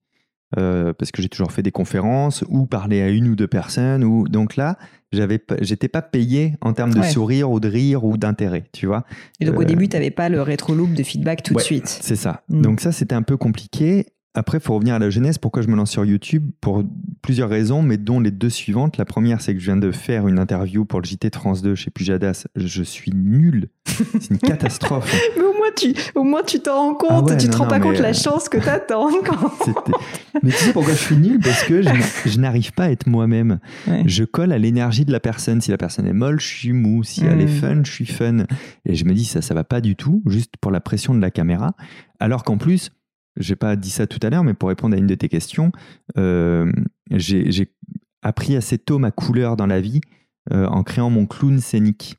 C'est-à-dire le clown scénique, c'est tu veux être qui sur scène? C'est bien de connaître ton clown. Donc mon clown, c'est euh, grosso modo le tonton sympa, rigolo, qui a toujours un truc intéressant à raconter. D'accord. Et une fois que j'ai su ça de moi, qui j'étais, ça m'aide énormément. Et pourtant, mmh. impossible de le retranscrire face à l'écran. Et la deuxième raison, c'est que j'allais écrire mon nouveau spectacle et je me suis dit, il faut que je fasse un, vrai truc de créativité pour entrer dans le plus profond de moi. Je m'inspire à ce moment-là de Louis C.K., qui écrit un spectacle par an. C'est un humoriste américain. Euh, il jette l'ancien. Il n'y a pas une blague qui garde. Donc tous les ans, il réécrit. Et en fait, le, en faisant ça, il est obligé de rentrer euh, dans le deep le plus profond. Et du coup, il devient de plus en plus vrai dans ce qu'il avait mmh. envie d'exprimer artistiquement. Et donc, je me dis, je vais faire une vidéo par jour pendant un an sur YouTube. je serais obligé, que je le veuille ou non, d'aller loin au Ah fond oui. de moi. Et après, d'une manière assez logique, au bout d'une vidéo par jour pendant un an, je dois être à l'aise devant la caméra, sinon il y a un problème. Ça quoi, tu reprend vois. un peu ton, ton histoire des carrés. Tu sais que tu Exact. remplis. Au bout Oui, de oui. 365, tu commences à être pas mauvais, je pense. Exactement. Mais ça, c'est un truc, le, le- le travail répétitif trash que j'applique euh, très souvent dans tout. Mm, mm. Euh, Et, et du coup, juste pour rentrer, parce que je trouve ça très intéressant et je pense que ça peut s'appliquer à plein de domaines, ça, tu le fais. euh, en fait, comment tu le fais? C'est-à-dire que tu dis, OK, c'est bon, j'ai décidé, je vais faire YouTube. Du coup, comment je craque YouTube? Bah, Je craque YouTube en faisant une vidéo par jour parce que c'est comme ça que je vais me perfectionner. Donc, jusque-là, je suis le raisonnement.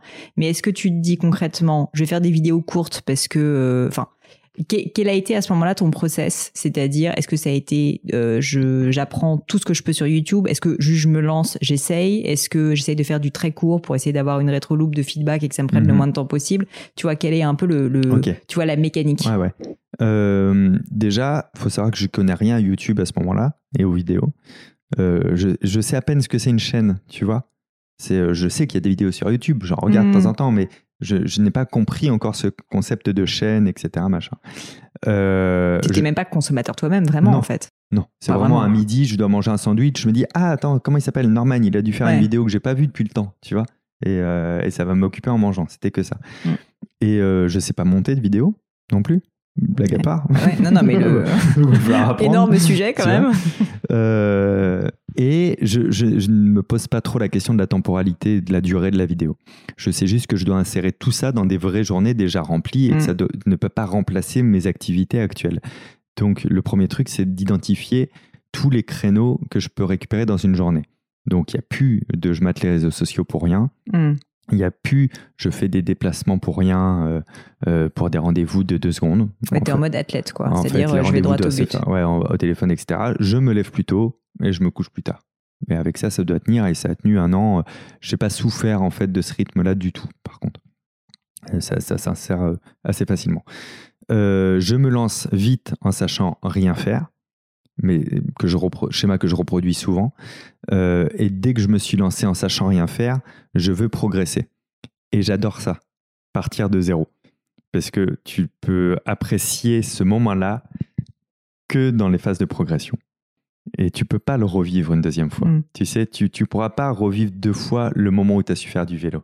Mais en même temps, c'est une émotion géniale. Mm. Et ben, je- j'aime ça Tu aussi. commences à comprendre. Ouais, exact. Ouais. J'ai ça en ce moment avec les podcasts, tu vois. Mm. Au début, c'était nul avec mon téléphone, c'était pourri, c'était, j'avais même pas une structure de sujet. Et là, je commence à avoir un bon son, je commence à comprendre un peu les codes. C'est la phase préférée. Tu sais, c'est la Mm. séduction Bien euh, sûr. quand, quand, quand tu dragues quelqu'un. C'est, c'est pareil, c'est ce moment-là. Je l'aime beaucoup. Et euh, donc, du coup, durant les deux premiers mois sur YouTube, je fais les vidéos. Mais en parallèle de ça, je suis les formations que propose euh, YouTube en ligne, je suis les formations que propose YouTube au Space, je consomme les vidéos de tout le monde pour essayer de comprendre comment ça Mhm. marche, etc. Donc c'est dans ce- cette phase de lancement. Et en même temps, pour ceux qui écoutent, euh, si ça peut leur servir, les phases de lancement, vous avez quoi à perdre? Il n'y a rien qui existe. Donc en fait, ça veut dire quoi se planter à ce moment Ça ne veut rien C'est dire. ça. Il n'y a rien qui En existe. tout cas, personne te regarde, personne te connaît. C'est ça. Donc, si tu fais pas tes tests Ouais, maintenant, si tu n'essaies pas tout ce que tu as envie d'essayer maintenant, tu n'essaieras jamais. Mm. Et tiens, il y a un truc que j'ai rarement raconté, peut-être bien jamais. Le concept de départ sur ma chaîne, c'est je fais un truc de mentalisme à- où je bluffe quelqu'un tous les jours pendant un an. D'accord. Au bout de trois semaines, je change le concept en fait. Mais parce que j'ai essayé plein de choses et que je me dis, mais en fait, d'une, c'est pas ça que j'ai envie de faire Hmm. de deux, ça va les faire chier. Euh, et de trois, en fait, cette plateforme m'offre beaucoup plus de choses autorisables, Ouais. tu vois, à, à tenter que je peux pas tenter sur scène. Et en fait, je vais en profiter, tu vois. Si j'avais peaufiné mon concept euh, jusqu'à le tailler comme un diamant avant de le lancer, Ah ouais, va faire marche arrière mentalement. C'est impossible, t'y es attaché. complètement. Euh, et du coup, la chaîne bon, a grandi énormément. Euh, ce que je trouve intéressant, c'est que du coup, tu t'es non seulement accroché, mais du coup, tu en as fait un vrai succès. Le, le corollaire maintenant, parce que tu plus dans la période de séduction, c'est bah maintenant, en fait, faut quand même continuer à trouver la motivation. Alors, peut-être que ça va pas plaire à tout le monde comme question, et peut-être à toi, Ouais. mais je vis aussi ça, tu vois, avec le podcast. Et pourtant, moi, j'adore interviewer des gens, mais je me dis, est-ce que dans cinq ans, je serais encore contente de continuer à faire des interviews de podcast tous les jours. Je sais pas. Ouais. Peut-être que oui, peut-être que non. Pour l'instant, ça m'éclate. Mais toi, en fait, finalement, tu continues avec un rythme hyper soutenu. Donc, bah, en fait, tu ouvres le champ des possibles, le podcast, Ouais. on va en parler, tout ça. Mais concrètement, comment est-ce que tu gardes la motivation? Première question. Et si oui, comment tu fais, tu vois, pour essayer de garder cette flamme, ce feu sacré sur euh, des choses qui sont parfois un peu routinières? Ok, je comprends ta question. Euh, déjà, la première année de YouTube, tu dis que c'était un, succès. Pour le coup, euh, j'aurais pu avoir 1000 abonnés à la fin de l'année, ça aurait été un succès. mon curseur de succès était de faire ce que j'avais dit et de vivre cette hmm. expérience. Et ça a été le cas. Après, le fait que ça a été un succès auprès de la plateforme, c'est vraiment un bonus euh, très satisfaisant parce que c'est une, une, voire la meilleure chose qui me soit arrivée dans ma vie, mmh. euh, ce, succès-là à ce moment-là.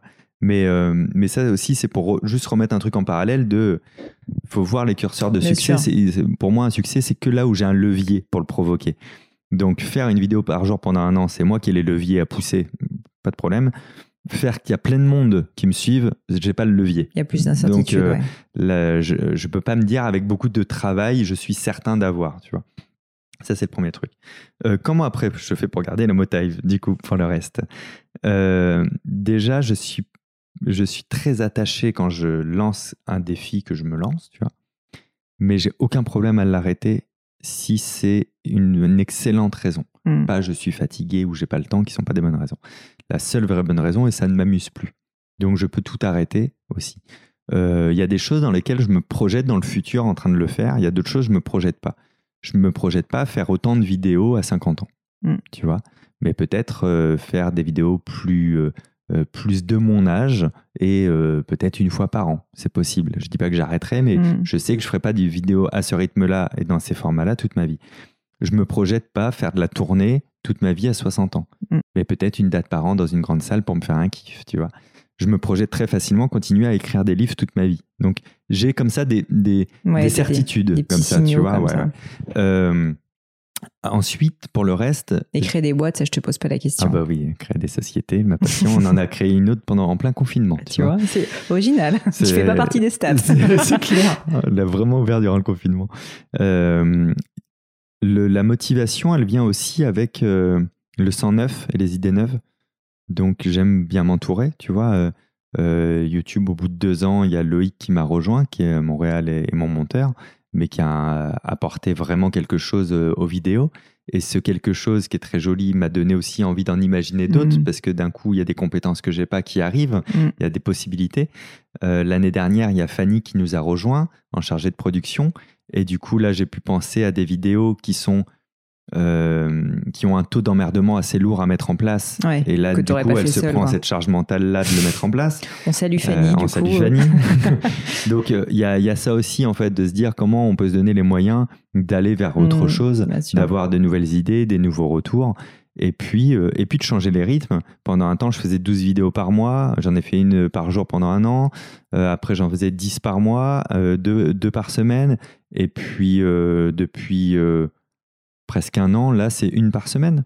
Parce que c'est comme ça en ce moment. Mm. Parce que j'ai pas envie d'en faire autrement. Et puis là, en ce moment, si quand même depuis un mois, ça commence à me gratter d'en faire deux par semaine, euh, parce que j'ai des nouvelles idées. Mais faut, ce que je te disais, j'ai pas de mal à me détacher aussi de, quelque chose qui m'amuserait moins, en fait. Le podcast dont on parlait que j'ai lancé, mon goal, c'est un par jour du lundi au, vendredi. Un par jour Ouais, et je le fais et je le tiens et c'est trop cool. La méthode, euh, je vais appeler ça maintenant la méthode, méthode et puis là que j'ai commencé à vraiment comprendre euh, en trois mois de podcast, eh bien j'ai des projets qui sont prioritaires, qui me prennent beaucoup de temps. Et du coup, euh, je fais un par jour, sauf quand je le fais pas. Ce qui mm. fait beaucoup rire les gens, du coup, qui suivent le podcast. Mais voilà, je me dis pas, ah là là, j'ai pas tenu mon truc. Non, je crois que c'était trois mois la bonne période de un par jour qu'il a fallu là euh, que je me force à tenir. C'est-à-dire, j'ai fait des hmm. podcasts depuis les toilettes d'un mariage où j'étais invité. Tu vois, c'est il y a pas, il y a dans ces moments-là, il y a aucune excuse possible pour pas le faire. Hmm. Tu vois, même quitte à faire un podcast de 5-6 minutes, mais il doit être fait. Et, là, je vois que je suis en train de passer au cap suivant, le cap où je vais devoir prendre mes conclusions, analyser, trouver mon rythme, etc. Donc, euh, j'hésite pas à lâcher aussi quand c'est nécessaire. Et pourquoi le podcast alors? Pourquoi le podcast Déjà pour le moyen d'expression différent, associé au fait de re-ressentir quelque chose que je connais pas. Euh, j'ai toujours bien aimé la radio. Je suis assez à l'aise en radio. Euh, je suis plutôt même bon client des radios. Ils aiment bien m'inviter mmh. pour ça parce que je mets du fun un peu et tout et j'aime bien. Euh, le podcast, je récupérais plus d'autonomie. C'est-à-dire qu'il y a moins d'heures de montage à faire. Y a, si, ton son est soigné, ton sujet est soigné, il y a moyen. Alors après, j'entends des podcasts qui sont formidables en termes d'habillage. Tu vois, je dis pas que c'est rien parce que ce serait vraiment mentir. Mais comme c'est pas mon goal de tendre vers ça, pour moi, ça me paraît plus accessible. Il n'y a pas d'image, donc je peux plus jouer avec la voix, les émotions. Et j'ai la, la sensation, pour le vivre en tant que tel, en tant que consommateur, que c'est un peu obvious ce que je veux dire, mais il y a une vraie écoute. Que je peux m'adresser à des gens sur des sujets qui vont plus loin hmm. Et que c'est eux qui décident. Moi, quand je décide d'écouter un podcast d'une heure, c'est j'ai pas besoin qu'il soit rythmé et très fun, j'ai pas besoin que ce soit TPMP le truc. Je l'écoute pour d'autres raisons. Hmm. Et ça, ça me plaît de faire un truc où je peux un peu me poser, où je suis pas obligé là de mettre ce gros fun qui va derrière, qui tâche euh, et qui va bien. Je peux aller plus loin. Et du coup, comme j'ai ces velléités de vouloir parler aussi d'entrepreneuriat, de business, de, avec ce que je connais, c'est-à-dire dans mes carences aussi, c'est ça qui est intéressant. Euh, J'interviewe des gens euh, à l'occasion, un peu comme toi, qui, qui, ont, qui sont experts dans des domaines où je suis complètement nul, donc j'apprends vachement. C'est ça. Et ça, en vidéo, je suis pas sûr que j'aurais voulu ou aimé le faire. Il y a vraiment que le podcast qui a répondu à ça, de où est-ce que j'ai envie de parler de ça d'une manière euh, où les chiffres m'intéresseront assez peu. J'ai plus envie de le faire que de voir pour l'instant le mmh. résultat. Et, et, deuxièmement, euh, où c'est viable dans le temps. Et pour moi, la viabilité, c'est deux choses. C'est est-ce que financièrement, je peux continuer à reproduire ce que j'ai mis en place si ça marche? Et est-ce que en termes de temps et euh, de, complications, je suis capable de le reproduire? Et ça, c'est viable. J'ai trouvé le matériel qu'il me fallait. Je vois le temps que ça peut me prendre. Je, de, moi, j'ai pris la décision de ne pas faire de montage, sauf quand j'ai un invité, il a accès, euh, on le fait pas en direct, mais tous les miens, je les fais en direct directement. Euh, j'adore aussi cette sensation du direct. Tu sais, je vais te dire un secret, Pauline. J'ai l'impression de faire une radio des années 90. J'adore ça. J'ai fait des jingles radio sur le podcast, ah je fais de la libre antenne. tu vois, il y a ça C'est ton côté un peu, voilà, euh, le, le, le, jeune homme des 80s, quoi. Ouais, ah bah, c'est pas un peu, hein, c'est complètement. Hein, mais, mais voilà, j'adore ça. Et il y a que le podcast qui m'emmenait qui, qui, qui vers une terre vraiment inconnue. Hmm. Tu vois, même quand je fais des lives euh, en vidéo sur Twitch, en vrai, euh, j'ai pas l'impression de, ressentir quelque chose de différent quand je fais un tournage vidéo pour YouTube, qui est pas tellement différent d'un tournage vidéo pour la télé. On, on reste, tu vois, c'est vraiment le podcast est un cas à part, encore de niche euh, en partie, mais c'est vraiment un cas à part. Et plus j'en ai consommé, plus j'ai eu envie d'en faire. Bah, tu prêches une convaincue, mais je trouve qu'aussi, tu vois, le fait qu'il n'y ait pas d'image, moi je le constate vraiment, fait que ça libère beaucoup la parole. Parce que mine de rien, quand il y a une image, tu te sens toujours un peu observé, tu te sens, tu, tu, t'es un peu mal à l'aise, t'en as conscience. Là, finalement, euh, moi, je le constate toujours quand je fais les interviews. Au début, souvent, la personne a un, peu, conscience, elle est un peu, plus froide et tout. Puis à la fin, en fait, elle a oublié. Alors là, tu t'en rappelles maintenant parce que j'en parle, mais en fait, oublie qu'il y a un micro si tu veux. Et c'est ça le meilleur moment, en général. Oui, tu es, vraiment connecté à l'autre dans la discussion avec mm. l'autre, parce que même sur une interview vidéo, on serait pas face à face comme ça. On se regarderait pas comme ça. Tu regarderais la vidéo pour pas perdre ton audience, tu serais euh, de trois quarts vis-à-vis de moi, donc même ça, la connexion humaine, elle est différente et c'est ce qui enrichit le podcast. Bon, Fabien, on arrive. J'ai évidemment pas du tout posé toutes mes questions, hein, mais c'est habituel. C'est habituel. Bah, J'espère bien. Écoute, parce que je pense que les gens vont me détester. J'avais plein de questions trop cool sur euh, les pratiques du mentalisme dans le monde pro et tout. Mais bon, c'est pas grave. Je vais terminer par mes questions de la fin, le crible du gratin, malgré tout, que tu ne connais pas en plus. Donc, je suis très contente. Fabien, est-ce que tu peux me parler d'une erreur ou d'un échec, euh, d'un moment de doute éventuellement? Est-ce que tu en as tiré comme enseignement? Parce que, bah, comme tu le disais, l'échec est source d'enseignement. Et au-delà de ça, euh, au-delà de ça, je pense qu'il y a encore beaucoup de personnes malgré tout qui vivent l'échec comme un tel coup dur qu'en fait ils n'arrivent pas à s'en relever.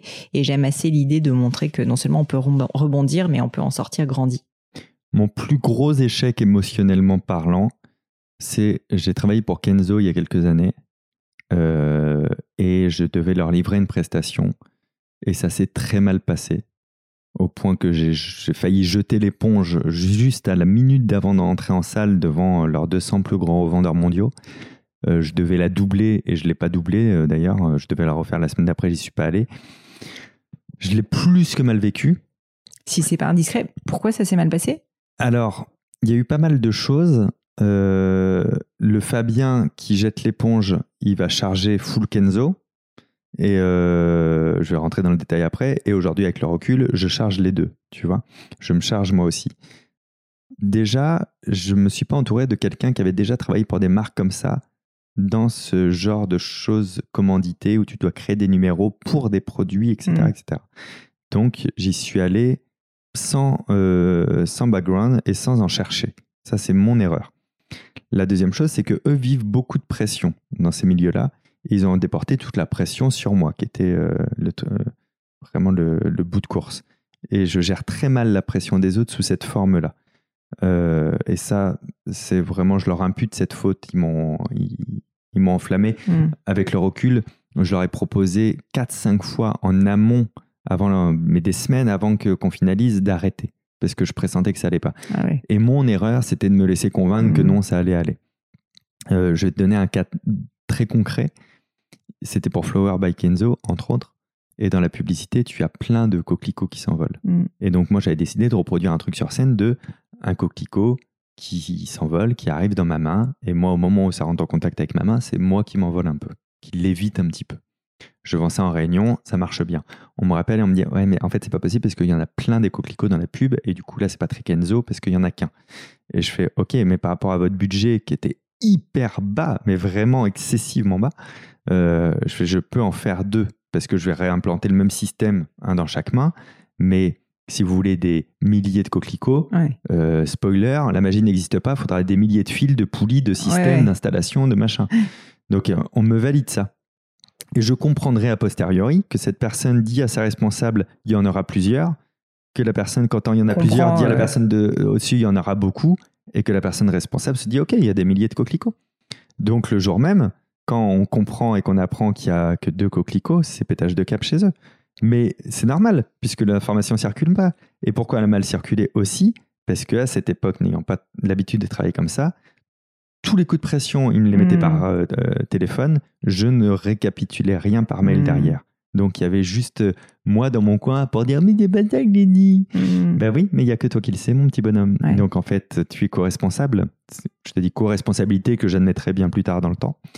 Il y avait mon pote Julien Lozac, j'ai cité tout à l'heure, qui a travaillé avec moi sur euh, le projet. Et c'est bien parce que lui gardait la tête froide, puisque c'était pas son projet, c'est plus facile, tu vois. Et sans lui, je pense que je me jetais de la scène, quoi. Mais vraiment, j'ai jamais été aussi mal euh, physiquement parlant, tu sais, au- dans moi, quoi, tu vois. Mm. Euh, et donc, juste avant de monter sur scène, il y a des fioles que je vais utiliser. Et il y a des responsables qui passe, fioles que j'ai fait valider par mail, etc. Et qui fait Ah, mais c'est ça les fioles Ah non, mais ça, c'est pas Kenzo, c'est pas possible. Et moi, je rentrais sur scène. Et du coup, j'ai balayé les fioles de la main. Je les ai éclatées au sol. Ah, et ça, c'est Kenzo, ça? Mais pas avec cette voix-là. hein. J'ai hurlé, tu Ouais. vois. J'ai dit, mais voilà, mais on arrête, on fait plus rien, etc. Machin. Il a fallu aller sur scène, j'y suis allé. Je suis rentré chez moi. Ouais, tu devais être dans un J'ai dit au revoir à personne. On est parti en quasi catimini après la prestation. Et en plus de ça, euh, j'étais tellement honteux parce que je me, je me détestais. J'ai même pas envoyé la facture. Je les ai jamais fait payer. Je voulais plus de contact. J'ai dit à mon pote Julien, on s'en reparle plus jamais. On n'aborde même plus le sujet de cette journée. Elle n'a pas existé. Et ça a été le cas quand même pendant très longtemps. En fait, j'ai écrit ce que je te raconte dans mon prochain livre là, qui sort en septembre.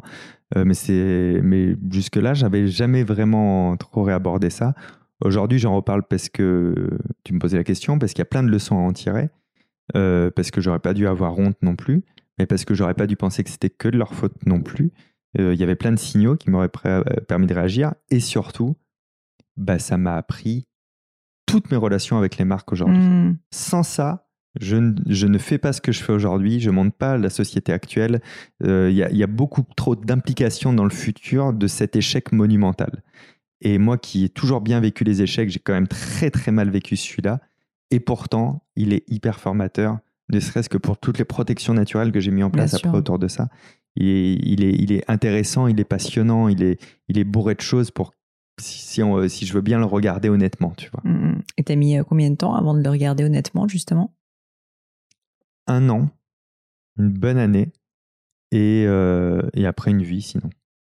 Tu vois C'est À chaque fois que j'en reparle, je trouve que je l'analyse mieux encore. Tu vois Mais un an avant de me dire, ok, maintenant il faut regarder ce qui s'est passé l'année dernière. Quoi, tu vois Oui, c'était chaud. Mais écoute, merci de me l'avoir partagé, du coup. Euh, S'il y avait quelque chose que tu pouvais refaire, qu'est-ce que tu referais différemment? Ça peut être personnel, ça peut être pro, ça peut être... euh, Alors, euh, je, je- je suis un fanatique du temps. mais de l'énergie du coup aussi, parce que les deux sont liés. Du coup, j'ai une réponse un peu nulle, mais je changerai surtout rien, parce que je sais vraiment que... Il fait papillon, quoi. Bah ouais, c'est ça, que tout ce qui existe là, aujourd'hui, maintenant, dans ma manière d'être, de penser, de ce que j'ai, de ce que j'ai pas, de tout, si je change une chose, je peux tout bouger. Euh, tu vois, je pourrais même te dire, euh, bah, tu vois, il y a un moment donné, j'ai vécu en toile de tente euh, parce que j'avais pas assez de thunes pour prendre un appart. mais je le change pas, quoi, tu vois, parce que ça va me changer des trucs dans la, dans la timeline. Donc, mm. je change rien. Ça va, c'est cool. non, je change rien. Je change rien. En fait, les seuls trucs que j'aimerais changer, c'est les moments où je blesse. Tu vois, les vrais regrets, c'est quand j'ai pu blesser des gens, que ce soit volontaire ou involontaire. Tu n'as pas l'air d'être quelqu'un de. Enfin, tu as l'air d'être assez dans le, dans le contrôle quand même. Enfin, je veux dire, euh, euh, je dis pas que tu n'es pas spontané, c'est pas du tout ce que je veux dire, mais euh, je, je, te, je te considérerais pas d'emblée comme quelqu'un de d'agressif. Ouais, ouais. Non, non, non, non, je suis pas, je suis pas agressif, mais tu sais, on fait tous des erreurs, mm. plutôt dans le perso que dans le pro d'ailleurs, parce que dans le pro, j'ai blessé des gens, mais sur des blessures qui ne me concernaient pas. Tu vois, ça les concernait eux. Euh, mais dans le perso, euh, dans, dans, la vie, il y a deux, trois fois où tu te dis, ah, avec le temps, putain, c'était pas très cool de ma Pourquoi part. j'ai dit ça, quoi? Donc c'est ça, je pense que euh, s'il y a des regrets, des, envies de changement, c'est plus dans ces moments-là de se dire, cette émotion négative, je sais pas combien de temps ça a coulé dans ses veines, mais, mais c'est un peu nul. Tu sais, les accords Toltec, ils disent, quand on fait du mal à quelqu'un ou quand on dit du mal sur quelqu'un pour provoquer une douleur à quelqu'un, même si c'est pas toujours intentionnel, ça revient à boire du poison soi-même, mm. tu vois. Et c'est vraiment ça que j'ai fait. Puis la preuve, c'est de ça que je te parle. Donc il y a encore un peu de mm. poison en moi, du coup. Je suis sûr que non. t'es euh, es, quelqu'un qui arrive à t'excuser facilement ou pas? Oui. Pas de problème. je m'excuse et je change d'opinion très facilement si les arguments vont dans ce sens. J'ai un pote qui s'appelle Doc7 sur YouTube qui est comme ça, je l'adore. Il peut dire Mais non, mais Fabien, mais pourquoi tu fais ça? C'est pas comme ça, c'est comme ça, comme ça. Moi, je réfléchis, je fais ben non, parce que ça, ça, ça. Et dans l'instant, il fait Ah ouais, t'as raison, c'est pas con.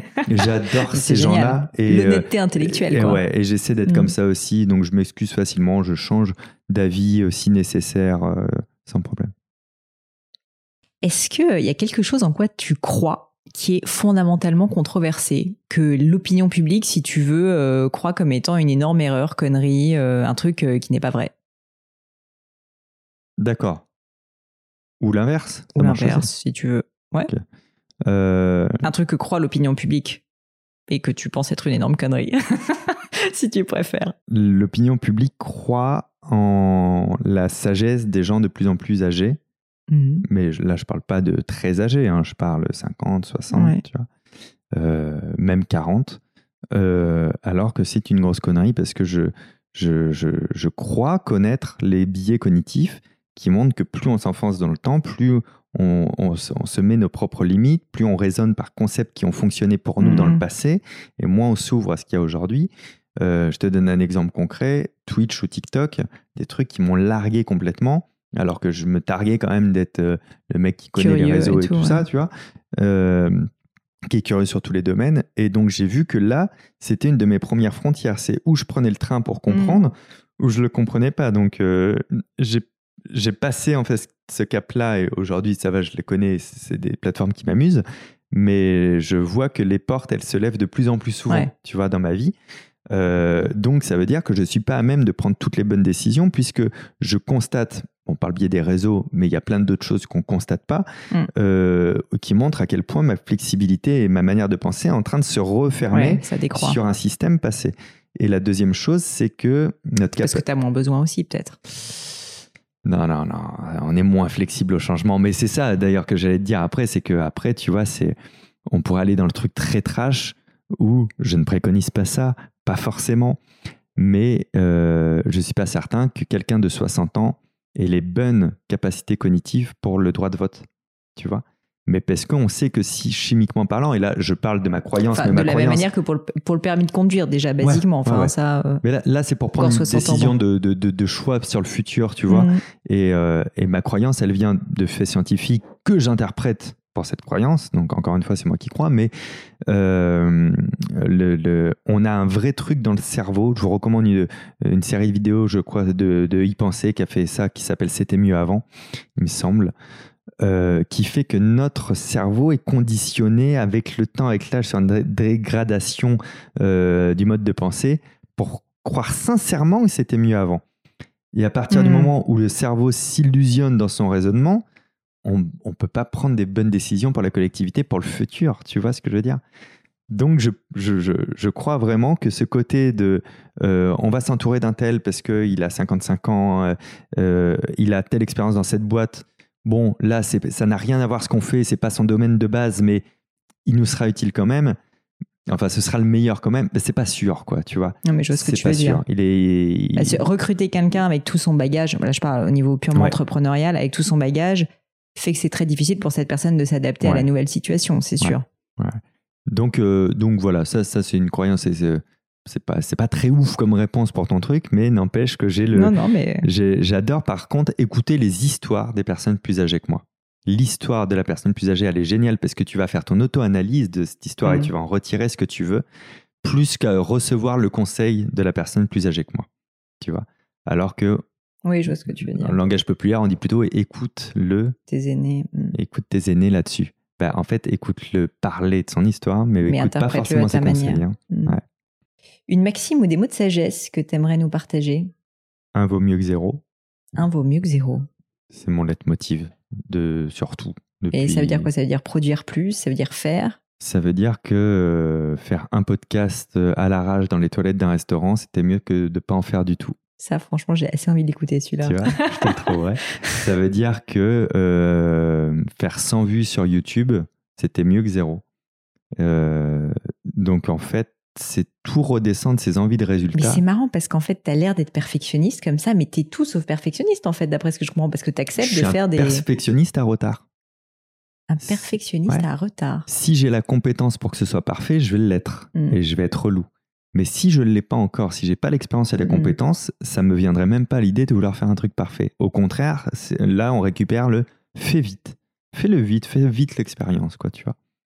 Donc un vaut mieux que zéro, moi ça m'a changé ma vie, ça m'a débloqué sur tout.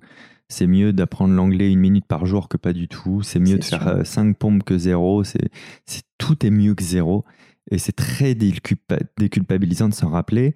Et ça évite aussi la dissonance cognitive. Elle cherche toujours une compensation, tu vois. Euh, c'est pas, euh, je vais pas à la salle de sport parce que j'ai pas le temps en ce moment, parce qu'il fait froid, parce que je suis fatigué, parce que ceci, cela, euh, parce que j'aurai pas le temps en de passer une heure, rien etc. 15 minutes. Tu vois, exactement. Donc on aura toujours une compensation. Sinon, on rentre en dissonance, on devient fou. Et eh ben quand ta compensation c'est 1 vaut mieux que 0, tu peux tout autoriser et tu avances toujours un petit peu. Et le mouvement, c'est quand même la vie, tu vois. Euh, euh, et, une pause aussi euh, de, deux minutes, c'est mieux que zéro pause quand on n'a pas le temps de prendre une pause. Donc tu vois, ça marche aussi dans les deux sens, pas que dans la productivité. Quoi. Donc voilà, un vaut mieux que zéro. La phrase d'Einstein que je t'ai dit tout à l'heure, elle, m'inspire beaucoup. La folie, c'est de répéter tout le temps la même chose en espérant mm. un résultat différent. Elle m'a un peu traumatisé, hein, cette phrase. Elle m'a mis une gifle, quoi, tu vois. De, euh, Mais parce que je pense qu'on est très très nombreux en fait à reproduire tout le temps les mêmes schémas, on s'en rend pas compte, quoi. c'est fou. Hein. Et, euh, et, on espère que ça marche ce coup-ci, hein, tu vois. on est tous fous. en se disant, mais ça c'est ah, mais ça, c'est sûr, c'est parce qu'il s'est passé ça. du coup, on trouve C'est toujours les causalités, les externalités négatives. Dans le monde de la restauration, je connaissais bien ça. Il n'y a pas de monde parce que c'est la rentrée, il n'y a pas de monde parce qu'il fait chaud, il n'y a pas de monde parce qu'il fait froid, il n'y a pas de mm. monde parce que c'est l'ouverture de la chasse à la bécasse, parce qu'il y a un match de foot, parce qu'il y a toujours une bonne raison qu'il n'y ait pas de monde. Par contre, on n'a toujours pas refait la vitrine, on n'a pas nettoyé les carreaux, on n'a pas remis en cause le menu, on n'a pas changé les trois ampoules qui marchent pas à l'extérieur, tu vois. Alors que c'est peut-être pas la solution, mais on n'a pas essayé, tu vois. Mm. Euh, voilà. Je pense que c'est. Euh, j'en ai plein après, hein, je suis bourré de Maxime, mais. Euh. Non, mais j'adore déjà ces deux-là. et dernière question, est-ce qu'il y a un ou des livres, au-delà des tiens dont on va parler juste après, que tu estimes être vraiment fondamental, peut-être pour toi, ou que tu estimes que vraiment, si la, Terre entière pouvait l'avoir lu, bah, ça serait un bénéfice, on va dire, pour la planète? Ah, sympa comme question. J'aime bien. bon, L'art de la guerre, Sun Tzu. C'est mon livre de chevet. Crois que je l'ai lu euh, mille fois, quoi, tu vois, de toute ma vie. Je, avec les ponts que je fais un peu automatiquement avec tout, je l'extrapole mmh, de partout. Je trouve que c'est tout sauf un livre guerrier. dans mon interprétation, tu vois, et que ça me sert dans tous les domaines. C'est très, très inspirant. donc, oui, tout le monde devrait l'avoir lu au moins une fois. Il y a une très bonne version là, que j'avais découvert il y a deux ans qui, est, qui reprend les concepts sous forme graphique, qui peuvent aider aussi ah, euh, je dois l'avoir là, je pourrais te le faire bah, voir. Je, je, mettrai ça dans les notes. Ouais. Aux personnes qui ont du mal à, extrapoler un peu ces concepts, de les voir schématiser, ça peut les aider. Parce que c'est vrai que quand tu t'as pas, on va dire, d'imagination euh, et que tu le prends en premier degré, il y a certaines, euh, enfin certaines parties qui sont un petit peu étonnantes. quoi. oui, non, mais complètement. Oui, il faut vraiment, faut vraiment s'approprier ça d'une certaine manière. le signe noir, mm. j'imagine que tu l'as lu Bien également. Sûr. Taleb? Qui, a été un point d'entrée vers quelque chose de nouveau pour moi aussi, que je trouvais très très intéressant. De, déjà par qui il était, par euh, c'est un peu euh, Taleb qui m'a amené vers le milieu des startups et, de, ces choses-là aussi par des gens qui lisaient ça. Bon bref, donc je trouve ça assez intéressant. Euh, bon, tous ceux qui n'ont pas lu Alice au pays des merveilles, lisez-le. C'est très important dans votre vie. J'aime bien passer de, du signe noir à Alice au pays des merveilles. Tu vois, je trouve ça plutôt cool. C'est parce qu'en fait, je me disais, ça m'a fait un peu, ça m'a fait un peu traverser un miroir ce livre. Et du coup, ça m'a rappelé euh, les livres de Carole.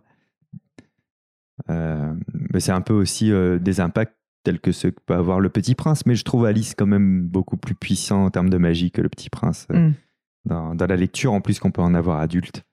Euh, c'est assez chouette. Oui, c'est drôle de le relire adulte. Moi, je l'ai relu adulte aussi il n'y a pas très très longtemps. Et en fait, euh, c'est complètement différent. Enfin, c'est absolument pas un livre pour enfants, en réalité. Pas du tout. non, non, pas du tout. Mais c'est passionnant, hein, du coup. Euh, voilà, voilà pour un. Ça, déjà ça te pas fait trois livres, ça te fait un 2, 3, c'est bien? C'est parfait, un 2, 3. Euh, dernière question pour toi, Fabien, et je vais te laisser tranquille, promis. Est-ce que tu peux juste me parler rapidement, me donner tous tes contacts, tous tes livres, tout tes, ta chaîne YouTube, ton podcast, enfin tout ce dont tu veux me parler pour qu'on te retrouve si jamais on n'a pas encore euh, eu la chance de te suivre? Eh bien, j'ai découvert grâce au podcast un truc qui s'appelle Linktree. Donc, j'ai un Linktree, c'est L-I-N-K-T-R.ee e slash Olicard, ou L-I-C-R-D. Et là-dessus, il y a tout. Il y a tout. Il y a les spectacles en tournée au Zénith de Paris, il y a le podcast L'Hippocampe, il y a la chaîne YouTube, il y a Instagram, il y a mon magazine mensuel Curious que j'ai lancé en tout début d'année aussi et qui marche très bien. J'en suis très heureux. Curious, c'est pas un hasard. Du coup, maintenant, tu comprends le nom. et c'est 50. Euh, à la base, c'était 40 pages mensuelles. Maintenant, c'est 52 pages. C'est print, c'est papier. C'est posté chez les personnes, n'importe où dans le monde et ça revient à peu près 1,65€ par numéro. J'en fais la promo parce que je suis très fier de ce mais, prix. écoute, en plus, tu vois, j'avais fait mes recherches, mais mal, parce que je n'étais pas au courant. Et donc, euh, je vais euh, creuser ce sujet. Je sais, je sais pas si je l'ai tant exploité, mais je vais t'en donner. Je vais te donner les eh ben, numéros. avec grand plaisir. Mais, euh, mais voilà, et tu sais quoi, ça bouclera toute cette conversation. J'ai lancé un magazine en 2016 qui a été un gros échec au bout de trois mois. C'est grâce à cet échec que ce magazine Curious existe aujourd'hui et qui fonctionne bien. Eh ben écoute, c'est le meilleur mot de la fin. Merci beaucoup Fabien pour ton temps. Merci à toi. Et puis peut-être à bientôt. Et voilà, fini pour aujourd'hui. J'espère que l'épisode vous a plu. Merci d'avoir passé tout ce temps avec moi. Et quelques petites choses avant de vous quitter. D'abord, si vous cherchez les notes de l'épisode avec toutes les références, bah, c'est simple, allez directement sur le blog du podcast. Donc c'est www.le-du6gratin.fr. Vous trouverez normalement toutes les infos dessus. Aussi, si vous souhaitez me contacter pour me poser d'autres questions, que je mettrai d'ailleurs peut-être un jour sur le podcast, ou me proposer de nouveaux invités, ou juste me faire un feedback, me proposer un livre, peu importe à la rigueur, et bien surtout n'hésitez pas à le faire. J'aime bien répondre j'essaye d'être assez active sur les réseaux sociaux et en particulier sur LinkedIn et sur Instagram qui sont mes deux réseaux sociaux de prédilection. Donc sous le pseudo Pauline Legno, tout attaché, c'est très simple. Dernière chose, un truc qui compte énormément pour moi, et je sais que c'est pénible à faire, mais vraiment ça compte, c'est si vous me laissez une note 5 étoiles, ou que vous parlez du podcast autour de vous, ou que vous mettez un avis. Et la note 5 étoiles, c'est en particulier sur Apple Podcast, sur iTunes. Pourquoi? Parce que c'est là qu'il y a le plus d'écoute, et avoir des notes, en fait, permet de donner plus de visibilité au podcast. Donc vraiment, vraiment, n'hésitez pas. Et si on est si nombreux aujourd'hui à écouter le gratin, euh, à faire partie de cette communauté, bah, c'est grâce à vous et justement à toutes ces personnes c'est plus de 3000, 4000 personnes qui ont à chaque fois pris le temps de mettre des notes. Donc ça m'aide beaucoup et merci à eux. Comme à chaque fois, vraiment un grand, grand merci de m'avoir écouté jusqu'ici. J'espère que l'épisode vous a plu et je vous dis à très bientôt.